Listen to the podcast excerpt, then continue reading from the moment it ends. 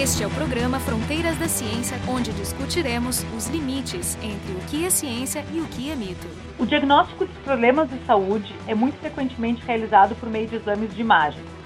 Dependendo do tipo de exame, o resultado será sobre a anatomia do corpo ou sobre onde há mais atividades, o que ajuda a entender, por exemplo, onde há inflamação ou, por exemplo, um tumor. Para vários tipos de exames e também no caso de necessidade de realizar radioterapia para tratamento de tumores, existem vantagens e riscos. Hoje vamos conversar com uma física médica sobre o papel desses profissionais para tornar exames e tratamentos mais seguros e precisos. A nossa convidada é Janaína Dutra, que é física médica em medicina nuclear no Instituto Nacional do Câncer, o INCA, e comunicadora científica. Para conversar com ela, está presente Jorge Kilfeld, do Departamento de Biofísica da URGS, e eu, Carolina Brito, do Instituto de Física da URGS. Janaína, o que é a física médica? Ela é uma ciência de fronteira, né? Ela está ali margeando a física e não só a medicina, mas principalmente a medicina, mas as ciências da saúde em geral, né? Tanto que agora na ISCO 08, que é um documento que determina quais são as atribuições de trabalho pela ONU, nós fomos designados como um profissional da saúde, né? A física médica é designado como um profissional da saúde com formação em exatas. E eu acho que esse é o grande diferencial, né? Nossa formação básica toda em exatas, a formação de física, e a gente tem um treinamento especializado em saúde, num hospital, numa clínica, num serviço de imagem, aí depende da área que, que você vai trabalhar. Mas a física médica é isso, é a aplicação dos conceitos da física em benefício das ciências da saúde, do paciente, né, de, de quem precisar desse tipo de serviço ou a profissional desta área é uma, uma pessoa que vai ser formada antigamente em física, né? Atualmente existe o curso de física médica, mas é normalmente uma pessoa que tem uma base bem sólida de física, mas que necessariamente tem uh, cursos de biologia, eu imagino, né, de medicina, e tu disseste também residência médica, né? Ou residência em física médica? Existem alguns caminhos, né? Você pode fazer a graduação tradicional em física, bacharelado ou licenciatura, e aí a partir daí você obrigatoriamente tem que fazer uma residência, porque é a residência que vai te dar esse contato com o hospital é um ambiente totalmente diferente, um laboratório de um hospital, lidar com as pessoas, lidar com a equipe multidisciplinar, lidar com o paciente. Existem questões muito específicas do manejo do paciente, né? Você lidar com o paciente, questões éticas, né? Desse contato, até do convívio, isso a gente precisa de um treinamento. A gente não tem treinamento na formação tradicional da física, porque realmente é um choque você sair da universidade. Eu fiz graduação já em física médica, então eu tive estágios na graduação, nós temos matérias específicas de bioquímica, de fisiologia, anatomia, que um curso tradicional de física não tem, e eu acho isso muito rico, por isso eu sou uma de grande defensora dos cursos de graduação já em física médica.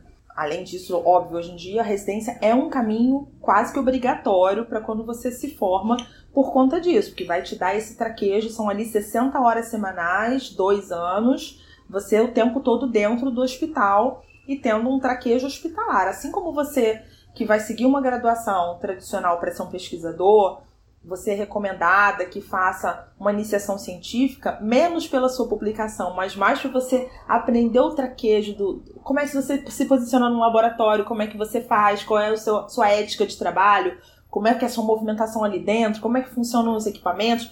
Esse, esse geral que vai te dando um corpo de pesquisador, o trabalho no hospital também vai te dar um corpo de física médica, que a graduação em exatas definitivamente não te dá e a graduação em física médica já traz um pouco disso nos estágios ali que são obrigatórios. Não, uma das coisas mais legais dessa área é que ela é um tremendo desafio né, e convencer as pessoas da ter a formação nos dois campos a atuarem nela, ah, desde quando se começou a fazer isso há 25, 30 anos atrás, tem sido sempre uma dificuldade, porque o ideal é que tu seja graduado em medicina, né, conheça o corpo humano, saiba o que é uma patologia, os mecanismos dela, e também conheça os fundamentos necessários para as técnicas que pode ser de, né, de, de diagnóstico ou de tratamento, terapia, que a gente vai falar depois, né?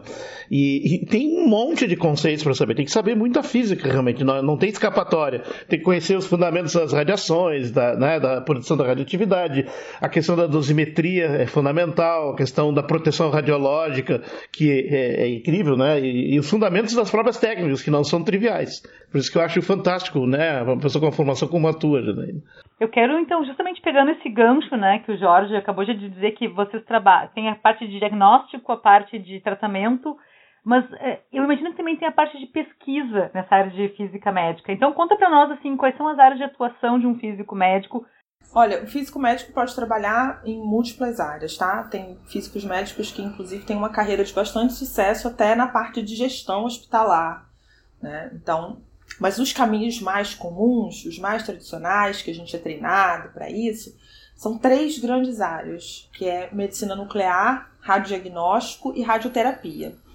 A radioterapia e radiodiagnóstico, os nomes são explicativos. Uma é só para terapia, que é a radioterapia, e outra é só para diagnóstico. Então, quando a gente vai fazer aquele raio-x, tomografia, ressonância, é a área de radiodiagnóstico. Para pacientes que têm tumores, que precisam fazer, se submeter ao procedimento de radioterapia, tem um físico, uma física da radioterapia ali dedicado àquilo. A medicina nuclear é uma área híbrida. Ela era ela tem muitos, muitos eh, exames, né? Tem muito diagnóstico e também tem terapia.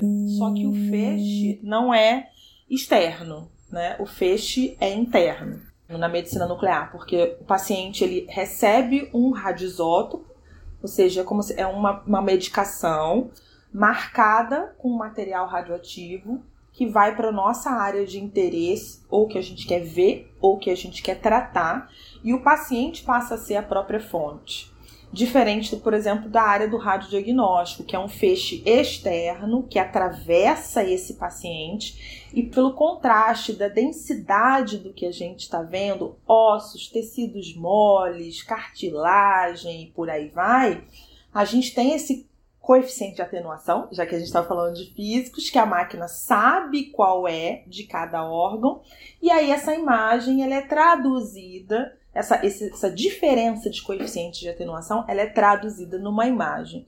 Então é um feixe externo. A radioterapia e radiodiagnóstico são feixes externos e a medicina nuclear, o paciente toma uma dose, ou ele é administrado uma injeção endovenosa, ou via oral, tem vários processos, né? Também tem em cavidades, tipo radiossinovectomia, que é um processo mais rebuscado, em que o paciente acaba se tornando a própria fonte. E tem também o implante de cápsulas contendo radioativos que se deixa um tempo, né? Esse já é radioterapia, que é que a gente chama de braquiterapia, que é uma, uma é, a gente isso, implanta sementes, é, implanta sementes radioativos que vão ficar lá dentro do paciente decaindo a meia vida física daquele material ele não é biodistribuído, ele vai ficar ali localizado, não, é localizado. naquela, naquela semente que está marcada. é removido depois de um tempo. Alguns são, outros não.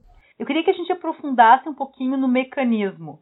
Primeiro, eu acho fala sobre uma radiografia, né, que tem o feixe que atravessa a pessoa, é um feixe de raio-x, é uma onda eletromagnética.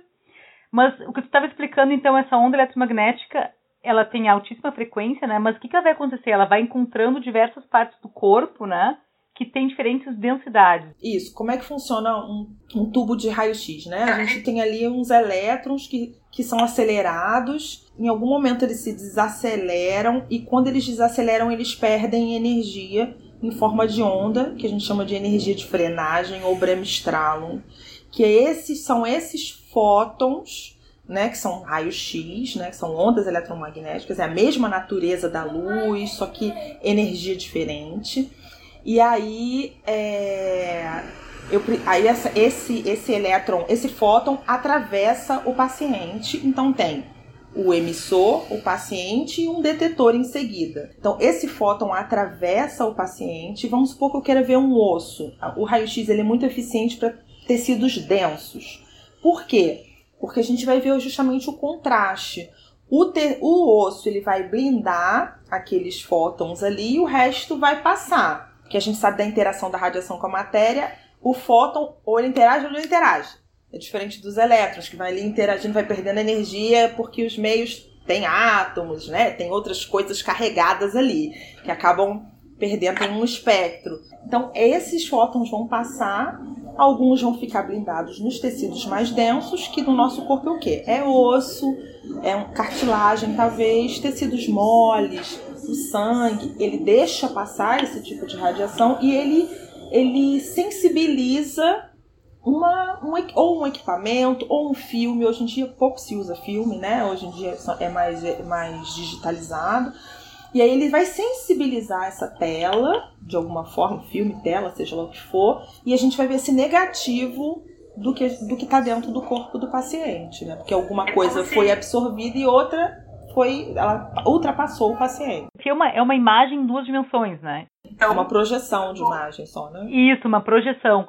Então, eu estava lendo que o CT, que é o Computer Tomography Scan, foi uma técnica baseada nesse tipo de. na mesma, na mesma física e que inclusive deu o prêmio Nobel para a pessoa que descobriu a técnica. Tu pode dar uma comentada sobre o que, que é essa, o, o, o, CT, esse tão famoso CT? Existem tomógrafos, que são aparelhos que, que a gente faz o CT, a tomografia, de várias gerações, né?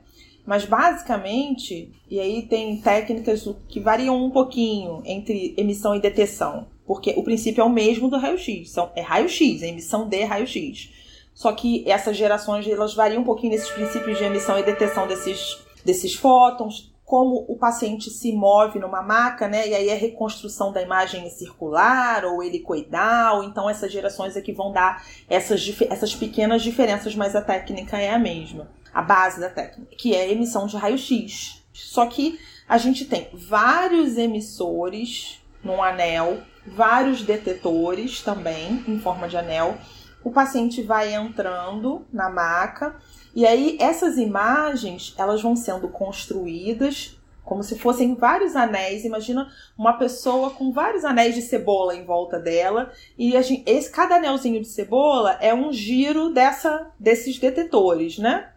Que vão emitindo os raios, detetando os raios. E aí, no final, existe um trabalho gigantesco de, de, de, de algoritmo, de computação, para reconstruir esses sinais e transformar isso numa imagem. E aí ele transforma numa, ima é, numa imagem em 3D. Porque você tem mais uma dimensão, né? Você tem o X, o Y e tem o Z, que é o paciente entrando ali no tubo, né? E aí, se você tem quando você tem gateado com movimento de pulmão, isso faz muito para o pessoal da radioterapia para fazer planejamento, porque conforme o pulmão se mexe, alguns órgãos saem de lugar. E aí, na hora que você vai fazer o feixe, você tem que sincronizar com aquele movimento da respiração para você não pegar um órgão que você não queria pegar.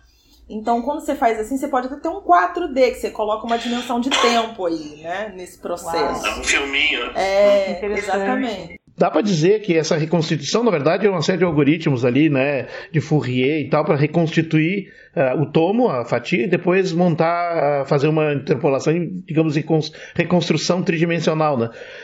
Dá para dizer que hoje em dia, talvez essas técnicas físicas de obter imagens são quase tão importantes quanto as computacionais. Quer dizer, tem tanta computação hoje envolvida né, que ela é tipo uma parte indissociável. Não digo que seja metade, são coisas diferentes. Mas assim, não tem como fazer sem computação, né? Dou uma aula para o primeiro período da graduação do curso unificado Física, Física Médica e tudo mais, que a primeira coisa que eu falo é estude ou escolha uma linguagem de programação para você aprender. Ou seja, não precisa só saber medicina e física, tem que também saber computação, pô. Sim, mesmo jeito que você tem que aprender inglês, você tem que aprender uma linguagem de computação. Escolhe uma. Se você não tiver nenhuma que você goste, eu vou sugerir Python. Mas, se você tiver, escolhe uma, porque o processo é o mesmo, né? Depois você aprende uma, depois você vai aprendendo outra. Mas escolha uma linguagem de programação para você aprender, porque isso, inclusive, vai facilitar seus processos também no hospital, se você quiser fazer uma pesquisa ali dentro, né? Porque o hospital tem muitos dados que você possa, pode coletar para fazer pesquisa e a linguagem de programação vai fa facilitar muito a sua vida. Eu queria conversar um pouquinho sobre o funcionamento da PET, né? O que, que é PET? Que essa sim é, é considerada medicina nuclear, né? É, PET é Positron Emission Tomography. Então, ele, na prática, ele é um equipamento que também tem dois tomógrafos. O primeiro tomógrafo, esse que eu já expliquei, ele emite raio-x. Ele vai dar a primeira parte da imagem e o outro tomógrafo é um tomógrafo para o PET. Então, também tem um sistema de detetores em anel, mas esse não tem emissores, porque a gente lembra lá, a gente vai administrar no paciente. Existem outra, outros radionuclídeos, tá? Mas o radionuclídeo mais correntemente usado é a FDG, fluoridesoxiglicose, que ela é uma glicose marcada com flúor.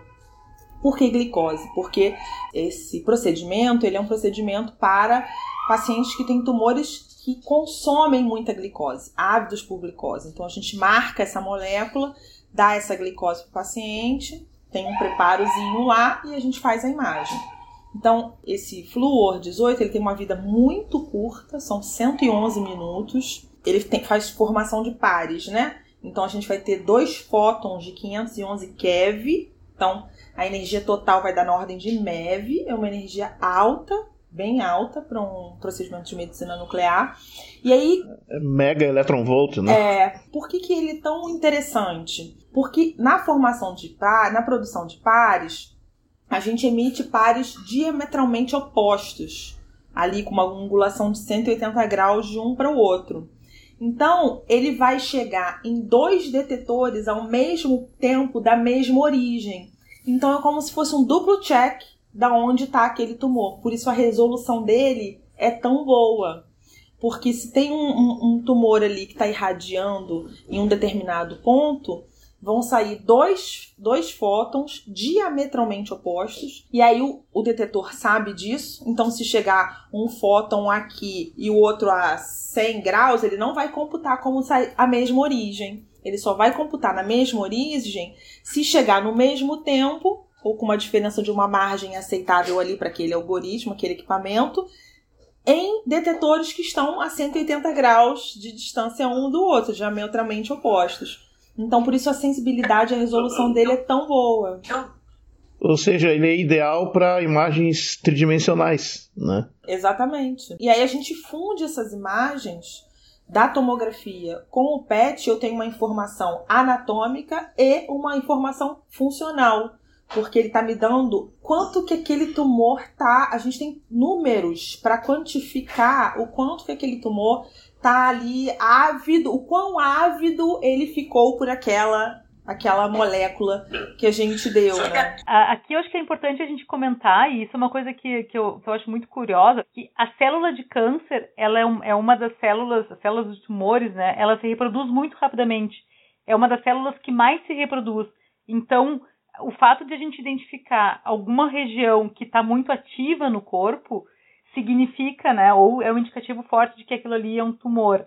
Isso, tumor. para Eu alguns é tipos de tumor. Por isso que ele é também, sensível né? para alguns tipos de tumor. Então, ah, por que, que a gente aprende biologia também quando vai fazer física médica? Porque eu vou estudar esse mecanismo de reprodução das células. As células saudáveis, ela tem um mecanismo de percepção espacial, vamos chamar assim, né?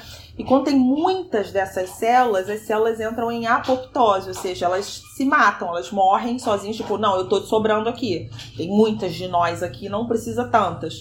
Então elas morrem. As células cancerígenas perdem essa, essa característica. Então a gente aproveita essa característica para poder marcar essas células com um processo bioquímico que já faz parte dessas células. Só que aí eu vou ver esse processo acontecendo. E o que eu achei muito assim interessante dessa técnica, além dessa questão física, ela é a questão da química, né? Porque o que, o que eu entendi que eles fazem é que eles funcionalizam uma molécula de glicose colocando um elemento radioativo. Com isso, é tão poderoso que tu pode botar a molécula que tu quiser, inclusive de proteína, se fosse o caso.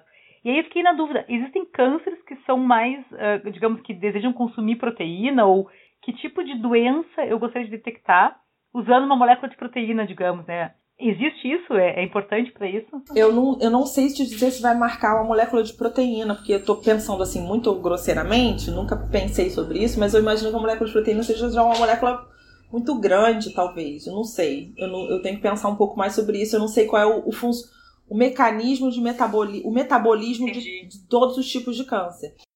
É, e, e, proteínas são grandes demais para passar direto pela membrana, então é, podem ser sinalizadores ocasionais, mas não, não, não seria talvez o caso. É. Talvez algum, algum tumor que, que tem algum marcador na membrana da célula. Então, para ultrapassar a membrana também, você tem que enganar bem aquela célula. Tem que ser um processo que faça parte da bioquímica da célula, da, da, da disponibilidade orgânica ali do, dos, dos, dos materiais que estão ali. Então, assim, não sei te responder essa pergunta. Mas vou te dar um outro exemplo que a gente usa esse mesmo mecanismo, mas que não é para imagem, é para tratamento. Quando a gente faz radioiodoterapia, a gente dá um iodo, que é o mesmo que a gente consome no sal, iodado, nas leguminosas e verduras muito verdes, nos peixes, frutos do mar, que esse iodo ele é organificado para a produção de hormônios na nossa tireoide, né? Então T3, T4, TSH, por aí vai. Então, o que, que a gente faz? Quando o paciente ele tem um tumor de tireoide, ele retira essa tireoide e aí às vezes sobra um tecido ou algumas células que não são alcançáveis por cirurgia. Ou eu quero ver também se isso teve uma expansão remota, uma metástase que a gente diz, né? Então o que, que eu faço? Eu deixo o paciente com uma dieta pobre em iodo, para que se sobrou algum tecido ali tiroidiano ou de origem tiroidiana em outro lugar, né? Porque se for uma metástase, ele esteja ávido por iodo, porque ele entende que ele tem que organificar aquilo para produzir tumor. Essa é a programação daquela célula. E aí eu dou esse iodo radioativo para o paciente espero, e aí esse iodo, ele é um beta emissor e um gama emissor. Como ele é beta emissor também, ele entra ali em conflito, tipo, é diretamente ionizante. Ele vai bater ali no tecido e mata aquele resto que sobrou e que não pode ser alcançado por algum motivo cirurgicamente. Então, esse é o mesmo mecanismo. A gente engana o organismo com um processo que já faz parte do metabolismo daquele organismo, né? Tu falasse a meia-vida desse isótopo em particular, do flúor, flúor 18, isso, 111 minutos, né? Meia vida é aquele negócio, a cada, a cada 111 minutos a intensidade cai a metade. Obviamente depende da intensidade inicial que aquela quantidade ele tem. É, mas tem um critério de quantas meias vidas se considera que deve deixar passar para ser seguro por exemplo, para descartar a Tecnécio 99, que se usa muito em, em, análise, né? Na pia, tu tem que deixar X horas, meias vidas, né? Qual é o número de meias vidas para esse isótopo? E, a, e, e, se na média é mais ou menos a mesma? 8, 10, 15? Eu nunca soube isso, queria saber. A gente não calcula pelo número de meia-vidas, a gente calcula pela atividade. Então, a, a CENEM, que é a Comissão Nacional de Energia Nuclear, ela me dá um limite que eu posso descartar diariamente e mensalmente. E, e também por, ah, tá. por quilo, por ml. Então a gente faz uma, uma conta baseado nisso, que é o, também é nossa responsabilidade enquanto física médica fazer o descarte é. de rejeitos radioativos. É, é, bom dizer que não estamos dispersando é, isótopos. não tem nada perigoso sendo colocado na pia. Não, quando foi colocado é porque não, não tem risco nenhum. Né? Não, ele vai ficar armazenado até que ele tenha o seu decaimento para que caia ali dentro dos limites aceitáveis por norma. E é um limite muito, muito, muito baixo. E na média, quanto, quanto tempo, de, quantos dias tem que ficar ali, mais ou menos? O tecnécio, os pequenos resíduos que ficam, por exemplo, numa seringa que foi administrada e foi descartada, fica entre 5 a 6 dias. Mas eu posso te garantir que a gente deixa aí pelo menos uma semana, porque a gente tem outras atividades no setor. Então eu não vou lá todo dia descartar rejeito. Por isso que o Tecnécio é tão usado. Mano. A meia-vida do Tecnécio são 6 horas. Então, até porque é. para o paciente poder ir embora para casa, não oferecer risco para os seus para as pessoas que moram com ela, para no, no, caminho, né? Então, a meia vida tecnécio, a energia dele é baixa, são 140 keV, e a energia e a meia vida é baixa, são 6 horas. O iodo 131, que é o que a gente usa para terapia, a meia vida já é mais alta. Então, por isso que o paciente fica internado para esperar. Aí a gente também conta com a meia vida biológica do paciente para a gente faz essa composição, né?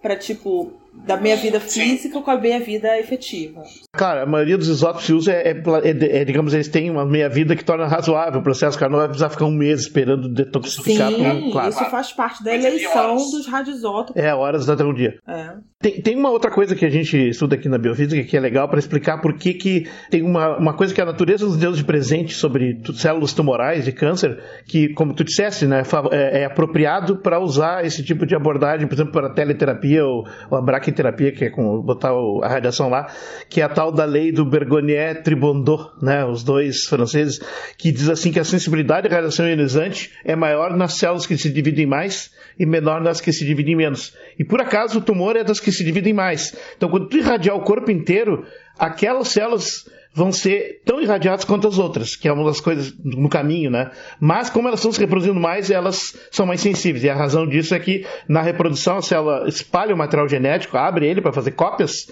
então ele fica com uma seção de choque maior e, portanto, ele captura a radiação com mais facilidade. A sensibilidade é proporcional à seção de choque do material sim, genético. Né? Sim. Então, eu acho que essa é a razão principal, né? Que funciona para o câncer. Pode irradiar as redondezas lá, que não tem problema, o tecido não se reproduz tão loucamente. É, né? até tem problema, e por isso que esse é o papel do, da física da radioterapia, é você vai calcular o volume alvo considerando tudo que tem em volta, né? Então, por exemplo, irradiar alguma coisa que está entre pulmões, que é muito radiosensível. É, volta no caminho, né? É, volta, volta no caminho. No caminho. Tem antes e depois. É, só tem, que aí você calcula a dose para que você entregue a maior dose naquele volume. Então, o do caminho acaba sendo pequeno em relação a algum. Na verdade, cada pessoa, cada exame, cada órgão, cada teste é super personalizado. Tem que calcular para cada caso, né? Não tem tabelinha para tu seguir e que um técnico pode fazer. É um trabalho muito profissional, muito difícil. Inclusive o número de sessões, porque você dá várias sessões uma atrás da outra, também por processos biológicos, você vai criando radicais livres ali em volta e você não tem que dar tempo da célula se reproduzir se ajustar, né? Ela tem mecanismos de reparação do DNA quando ela é atacada, não é se reproduzir, mas não se ajustar a esses mecanismos de reparação. Então você vai. É como se você é uma pessoa entrou na praia e, tá, e tomou um caixote, eu não sei como é que chama aí no sul, aqui no Rio, quando você. Uma vaca. É, você toma uma vaca ou um caixote, você não tem tempo de se recuperar. É outro caixote, outro caixote, outro caixote, outro caixote até que é. você afoga. Então você não tem tempo de recuperar. Então conectando com esse comentário do Jorge, de que ele estava dizendo que é super personalizado, me chama a atenção também o fato de que, ao usar isótopos de meia-vida tão curta, né, de duas horas, 111 minutos, ou nessa ordem, é necessário que essa molécula que vai ser usada seja produzida pouco antes de ser usada. Essa é uma das nossas maiores limitações. Eu fiquei pensando, né, para que um centro tenha esse tipo de estrutura, não só o equipamento físico, porque isso ok, pode ser caro, tu compra tal, mas tem que ter sempre um técnico, um químico super especializado naquilo ali e uma estrutura para fazer essa molécula. Como é que funciona? Onde é que a gente tem isso no Brasil e que tipo de estrutura é necessária para ter esse tipo de, né, esse PET funcionando numa, numa, certa instituição? Então, a gente precisa de um ciclotron para produzir esses radioisótopos, né? Por exemplo, eu estou no Rio de Janeiro e o nosso material vem do Sul, todos os dias. Ele é produzido de madrugada e a gente recebe em duas partidas. A gente recebe uma partida de manhã para os pacientes da manhã e uma partida de tarde para os pacientes da tarde. Então isso é transportado por avião. E tem que ser um negócio tão sincronizado, tão rápido. Pra você ter uma ideia, eu vou medir, vou ali cotar as doses num equipamento chamado ativímetro, que na minha época, quando eu aprendi, chamava curiômetro, mas se chama por conta da, da unidade, que também não está na SI, a unidade no SI é Becquerel, e a unidade que a gente usa corriqueiramente é Curie e aí chamava de curiômetro. Só que o nome certo é ou calibrador de doses, que também não é muito certo que dose não é o conceito físico adequado, é atividade, ou ativímetro. Então a gente chama de ativímetro. O relógio do ativímetro tem que estar sincronizado com o relógio do PET. Porque tu, todas, e tudo isso é, é, calculado, a equipe tem que estar toda redondinha.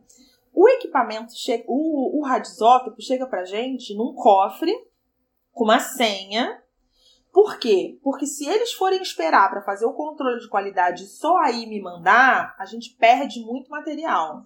Ele decai rápido. Então, ele manda o material enquanto está rodando o controle de qualidade.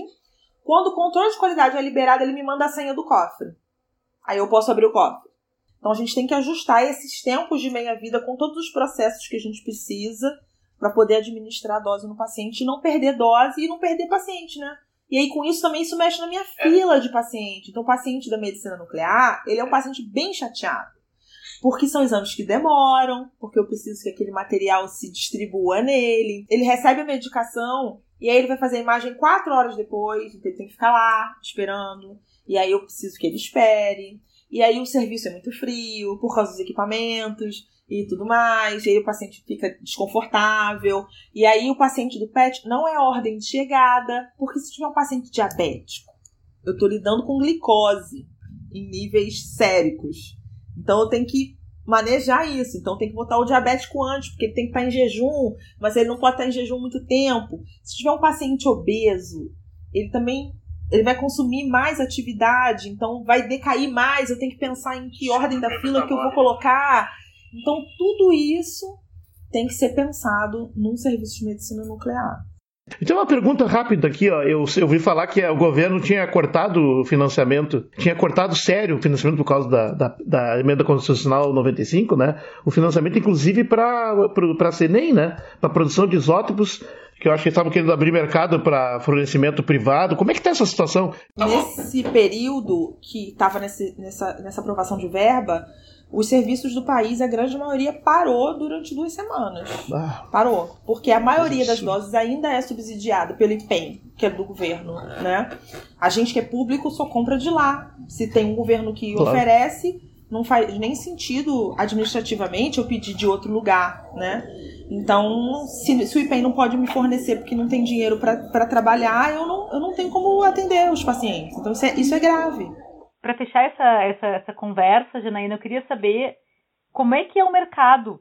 O mercado de trabalho de um físico médico, de uma física médica, é bom no Brasil? Como é que tá?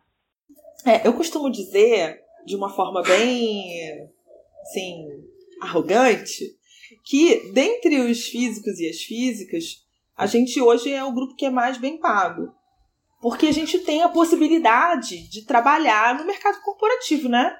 Quando você é um físico, uma física que trabalha com pesquisa, a pesquisa no Brasil ainda é majoritariamente feita nos centros públicos, nas universidades, e a gente não tem ainda um sistema de concursos com fluxo que, que vá absorver essas pessoas. Então, tem muita gente muito qualificada, bolsista, que ganha aquém da sua qualificação e tudo mais. Os físicos médicos, as físicas médicas, a gente trabalha em hospitais, em serviços, em clínicas, então é regida pela lógica do mercado, né? Então tem grupos que ganham mais, o pessoal da radioterapia é mais bem pago do que o pessoal do radiodiagnóstico, por exemplo.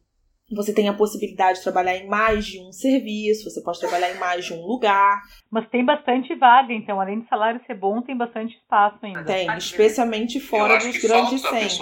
Falta, ainda falta supervisores é, de radioproteção. Se você quiser ficar permanecendo nos centros, talvez seja um pouco mais, mais complicado, você vai ganhar um pouco menos porque tem bastante gente. Mas se você estiver disposto a sair dos grandes centros, os salários são bem, bem, bem atrativos. O pessoal das residências do país acontece isso muito isso. Já sai empregado, isso é muito comum ainda. Muito comum. Então hoje nós conversamos sobre o que é física médica, como funcionam alguns dos exames né, de imagem e, a, e as terapias com Janaína Dutra, que é física médica e medicina nuclear do Instituto Nacional do Câncer, o INCA, e comunicadora científica. Para conversar com ela estavam presentes eu, Carolina Brito, do Instituto de Física da URGS, e o Jorge Kielfeld, do Departamento de Biofísica da URGS. O programa Fronteiras da Ciência é um projeto do Instituto de Física da URGS.